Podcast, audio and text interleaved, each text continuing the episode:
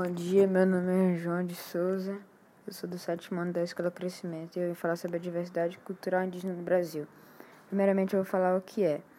A diversidade cultural dos povos indígenas engloba as diferenças culturais que existem entre os povos e suas comunidades indígenas, como a linguagem, dança, vestimenta, tradição, herança física e, bi e biolo biológicas.